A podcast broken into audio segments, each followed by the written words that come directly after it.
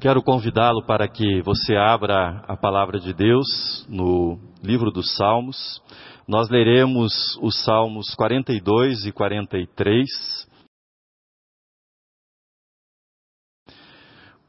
Esperando no Deus vivo, esperando no Deus vivo. Positividade tóxica é uma atitude falsamente positiva Trata-se, na verdade, dito de modo coloquial, de forçar a barra para fazer com que as coisas pareçam que vão bem quando elas não vão bem. Trata-se de forçar a barra para artificialmente produzir um estado de felicidade, um estado de alegria que não corresponde àquilo que as nossas emoções dizem naquele momento.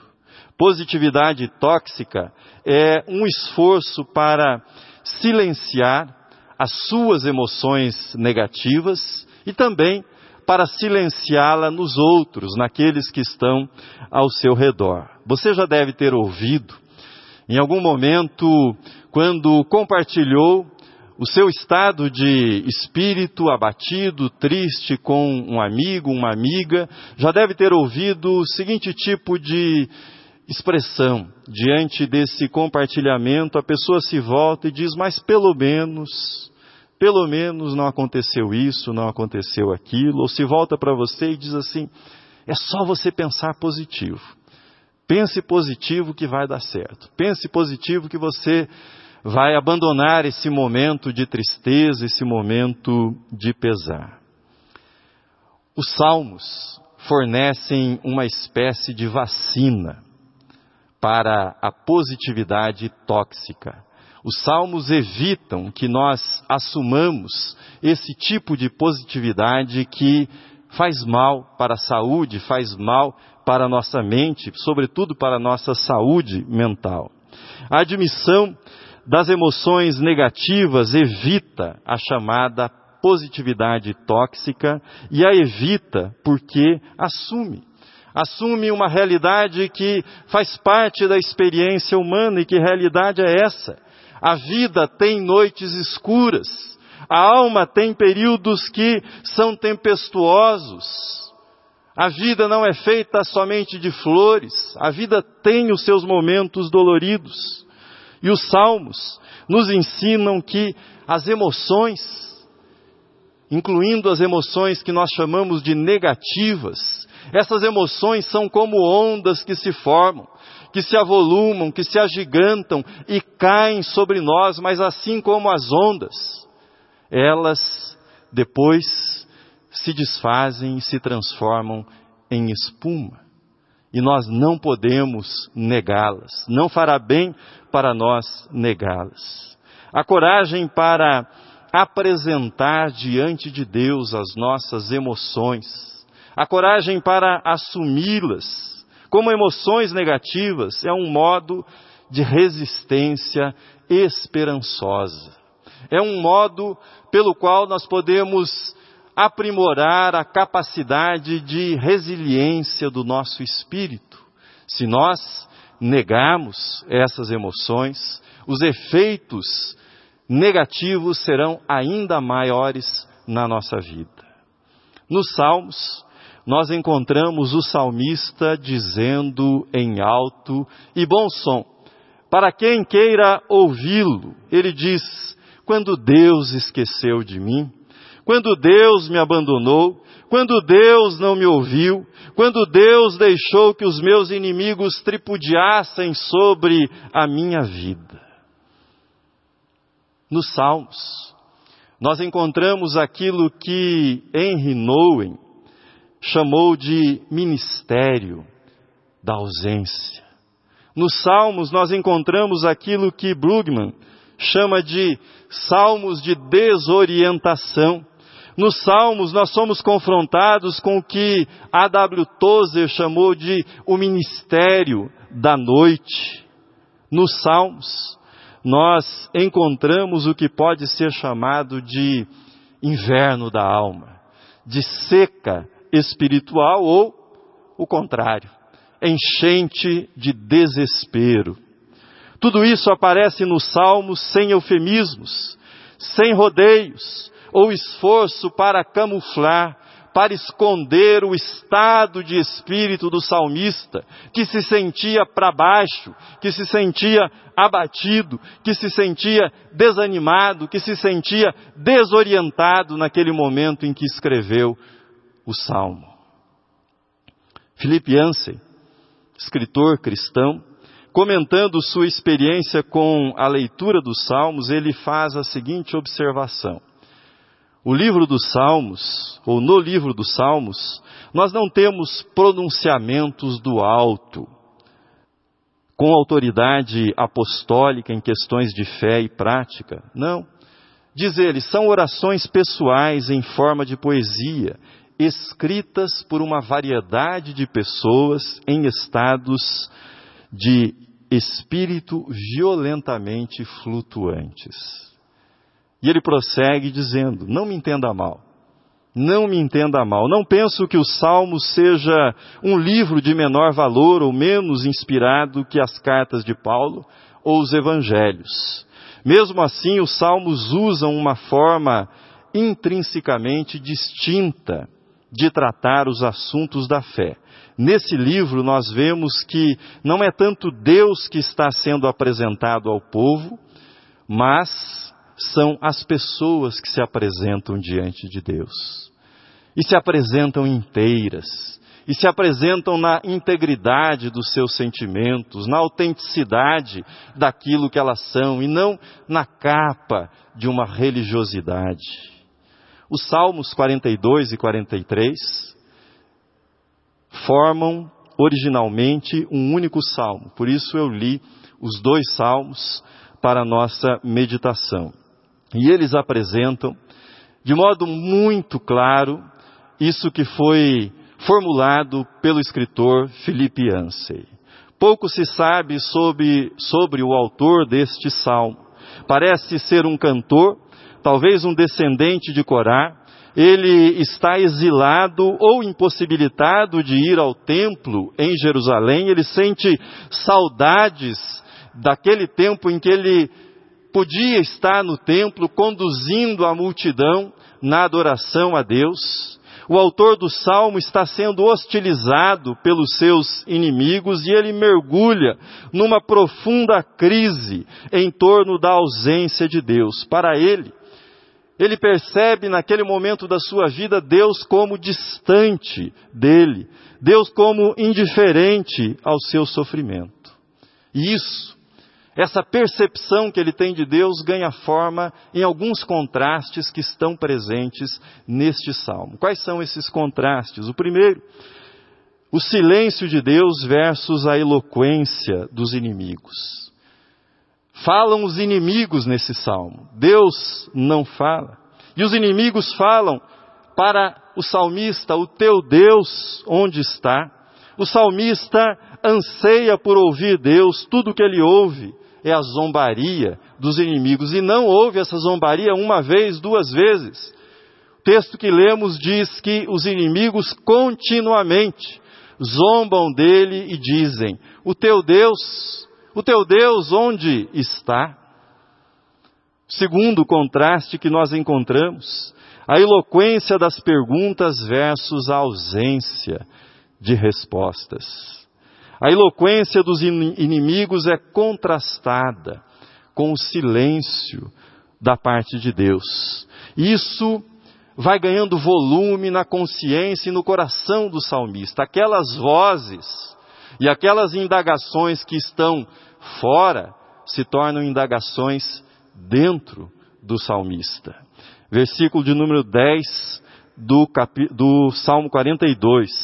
Digo a Deus, minha rocha, por que te olvidaste de mim? Por que hei de andar eu lamentando sob a opressão dos meus inimigos? Não são os inimigos agora dizendo, é o próprio salmista falando. Além de não ser dada resposta à provocação dos inimigos, o próprio salmista assume como pergunta sua: Deus, por que esqueceste de mim? Por que me abandonaste? A esta altura, as dúvidas e questionamentos não são só mais exteriores, são também interiores. O salmista interioriza a pergunta dos inimigos: será que eu fui esquecido por Deus? Se fui, qual a razão para isso? E as perguntas vão crescendo, vão ganhando cada vez mais força na consciência do salmista. Terceiro contraste, a honestidade dos sentimentos versus a esperança, a esperança resistente. Uma das belezas do livro dos Salmos, assim como do livro de Jó, está na apresentação clara desses sentimentos que, usando a expressão do início, nós podemos denominar de inverno da alma. Algumas expressões que mostram o estado de espírito do salmista. Como é que ele se sentia naquele momento em que escreveu esta poesia. Ele diz: A minha alma tem sede de Deus. Ele diz: As minhas lágrimas têm sido o meu alimento noite e dia. Lembro-me destas coisas e dentro de mim se me derrama a alma. A pergunta que se repete: Por que estás abatida, ó minha alma? Por que te perturbas dentro de mim? Veja a força dessa expressão que ele utiliza também para falar dos seus sentimentos. Esmigalham-se-me os ossos quando os meus adversários me insultam. Ou esta, um abismo chama outro abismo, todas as tuas ondas e vagas passaram sobre mim. É assim que ele se sentia, é desse modo que ele se apresentava diante de Deus. O que o salmista está dizendo é: a minha vida é um deserto. A minha vida é uma tempestade. A minha vida é uma perturbação permanente. Os problemas, eles estão se acumulando, eles estão se avolumando a cada dia. Eu estou sendo esmagado por tudo isso que está acontecendo comigo, que está acontecendo ao meu redor. Dizer para Deus, como é que você está se sentindo não é pecado. Desabafar com Deus não é pecado. Saiba que Deus não vai deixar de amá-lo. Deus não vai deixar de cuidar de você, de protegê-lo, de renovar as misericórdias dele sobre a sua vida, porque você contou para ele quão mal você está quão mal você está se sentindo. Se há uma lição preciosa que nós aprendemos no livro dos Salmos, se há uma lição preciosa que nós aprendemos neste livro é que Deus pode lidar. Deus pode lidar com uma pessoa cujo espírito está banhado em aflição. Deus pode lidar com as palavras de um homem, de uma mulher, que estão aflitos. Deus pode, Deus sabe, Deus lida com estas palavras sem condená-las, sem repreendê-las. Deus lida com as aflições e com a verbalização que nós fazemos dessas aflições. Caminhando para o final, para a última parte dessa meditação, é importante, entretanto, sob a perspectiva cristã, que nós estejamos estruturados, que a nossa aflição, que o nosso lamento, que o nosso desabafo seja feito dentro de uma moldura. Que moldura é esta? O salmista, ele põe uma moldura, uma moldura para a espera em, templo, em tempos de aflição. E é belíssimo sob o ponto de vista literário, sob o ponto de vista teológico, a moldura que o salmista constrói para compartilhar conosco a sua aflição. Essa moldura aparece na repetição, aparece no refrão, que por três vezes é repetido neste, nestes dois salmos que no original são compõem um único salmo. Do versículo 1 ao 4, o salmista expõe a sua aflição.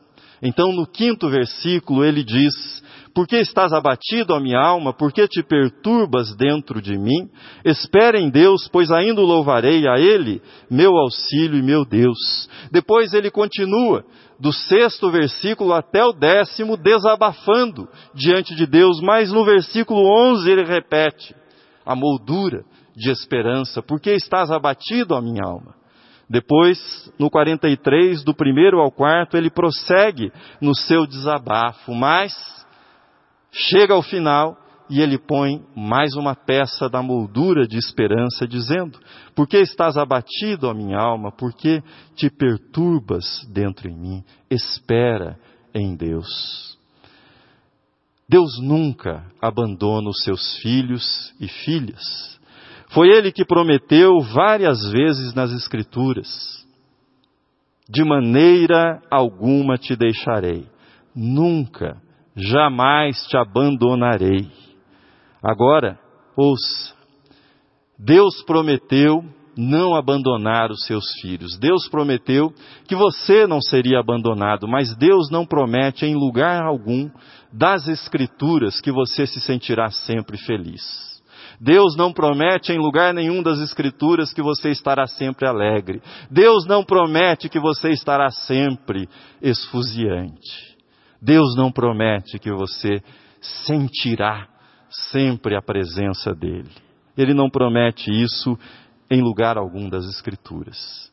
Fé é a habilidade de crer, a habilidade de confiar que Deus está presente, apesar, apesar da sua aparente ausência, da nossa incapacidade de enxergá-lo agindo nas circunstâncias nas quais nós nos encontramos. Fé é a confiança firme que Deus se importa, que Deus não abandona os seus filhos, que Deus não desampara os seus filhos, ainda que as circunstâncias façam que, com que nós nos sintamos desamparados. Quando Deus fica em silêncio, quando Deus parece estar distante, não significa que exista algo errado com você, ou que seja a consequência de um pecado específico. Significa que o seu relacionamento com Deus está entrando numa outra fase, que ele está amadurecendo. Cristãos passam não uma, nem duas, mas muitas vezes ao longo da sua vida de fé, por momentos em que sentem que Deus está distante, por momentos que não conseguem perceber a presença de Deus, embora Deus esteja sempre presente conosco. Silêncio e espera são testes, testes de fé que todos nós devemos enfrentar ao longo da nossa vida. Continuará você crendo, amando, adorando a Deus, mesmo quando Deus não parece mover-se na direção que você deseja? Continuará você adorando e amando a Deus quando você não consegue enxergar com clareza o que Deus está fazendo para deter o mal que parece prosperar? Não tenho dúvidas que Deus deseja que você sinta a presença dEle. E como é bom quando nós sentimos a presença de Deus ao nosso redor. Mas, sobretudo, Deus quer que você ande por fé. Que você confie nele, que ele está presente, mesmo quando a realidade diz que ele não está presente. Que você se oriente por fé e não pelos sentimentos, que às vezes serão positivos e às vezes serão negativos. Quando Deus parece distante, o salmista faz três afirmações preciosas. Ele diz a primeiro, no versículo 2, eu espero no Deus vivo. Se você está respirando, se você está presente nesse momento, se você pode lutar pela vida, se você pode questionar a vida, porque Deus está vivo e o Deus no qual nós somos convidados a esperar é o Deus vivo. Segundo, o salmista diz: Espero no Deus da minha vida. Versículo oitavo, contudo, o Senhor durante o dia me concede a sua misericórdia e à noite comigo está o seu cântico, uma oração ao Deus da minha vida. O Deus no qual e pelo qual espero é o Deus da minha vida. Ainda que pareça distante, ainda que as trevas do momento ocultem a sua face, Ele derrama a cada dia a sua misericórdia sobre a minha vida, sobre a sua vida, e à noite Ele nos abençoa com um cântico. A música na noite escura da alma pela qual o cristão passa. Por que estás abatido, ó minha alma? Por que te perturbas dentro de mim? Terceiro, diz o salmista, espero no Deus que é a grande alegria da minha vida. Quarto versículo do Salmo 43. Então, irei ao altar de Deus, de Deus que é a minha grande alegria. Ao som da harpa eu te louvarei, ó Deus, Deus meu. A grande lição dos períodos em que Deus se ausenta reside em levar-nos de uma alegria com aquilo que nós obtemos de Deus. Os pedidos que nós levamos a Ele são atendidos de acordo com aquilo que nós pedimos. Os períodos em que nós enfrentamos esse inverno da alma são períodos que nos conduzem para um outro patamar de alegria. Nos tiram de uma alegria com aquilo que Deus dá para uma alegria em Deus, na comunhão com Deus, na companhia de Deus, na obediência a Deus, na certeza do cuidado e da presença de Deus permanentes na nossa vida. Trata-se da procura de Deus não por aquilo que nós recebemos dele, mas por aquilo que ele é na nossa vida, por quem ele é e o que faz na nossa vida. Termino. A espera esperançosa em Deus nada tem a ver com a positividade tóxica que predomina nos nossos tempos e que muitas vezes nos leva à negação do mal, à negação dos sofrimentos que estão presentes nesse mundo. A espera esperançosa não nega o gemido, o gemido que sai da alma do salmista e diz: Por que estás abatido, ó minha alma? Por que te perturbas dentro em mim? Esse gemido nascido nas horas mais escuras de aflição e de desorientação, é uma esperança. É um brado de esperança, mas é uma esperança ferida, é uma esperança machucada, é uma esperança que foi ao campo de batalha chamado vida e conserva as suas feridas, as marcas dos golpes que sofreu. É uma esperança teimosa, é uma esperança dos sobreviventes pela fé. A esperança cristã não é um conceito abstrato, não é uma coleção de poesias otimistas a respeito da vida. O Deus no qual esperamos é Jesus. É Jesus. E ninguém teve a sua esperança mais maltratada, mais chicoteada, mais pisoteada, mais esmagada do que Jesus. Não foi por acaso que, pregado na cruz, antes de render o Espírito ao Pai, ele tem nos lábios um salmo. Salmo 22. É esse salmo que está nos lábios de Jesus e que emerge dos seus lábios como um gemido diante do Pai. Deus meu, Deus meu, por que me desamparaste? Na espera nós lutamos com Deus. Na espera, nós falamos com Deus sobre a nossa alma, sobre os nossos sentimentos, sobre essa flutuação de emoções que estão em nós nesse momento. Falamos com Ele sobre as nossas dores.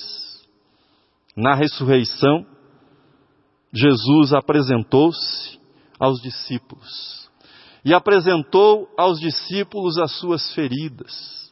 Apresentou as feridas nas mãos, que haviam sido feitas pelos cravos, apresentou a ferida feita pela lança do soldado na sua barriga, mostrou para eles, e com isso ele estava nos ensinando que a nossa esperança, a nossa esperança não é uma esperança de uma vida isenta de feridas no corpo, na alma. Não. A nossa esperança é uma esperança que se agarra na ressurreição. A nossa esperança de ressurreição não é ausência de sofrimento, mas é a travessia pelos tempos de sofrimentos com confiança em Deus, com fé em Deus, com a certeza que nós cremos no Deus vivo, no Deus da minha vida, o Deus que é a minha alegria em todas as circunstâncias da minha vida. Por que estás abatida, ó minha alma? Por que te perturbas dentro de mim? Espera em Deus. Espera em Deus, pois ainda o louvarei. A Ele, meu auxílio e Deus meu. Espere no Deus vivo. Espere no Deus da sua vida, Cristo Jesus. Amém.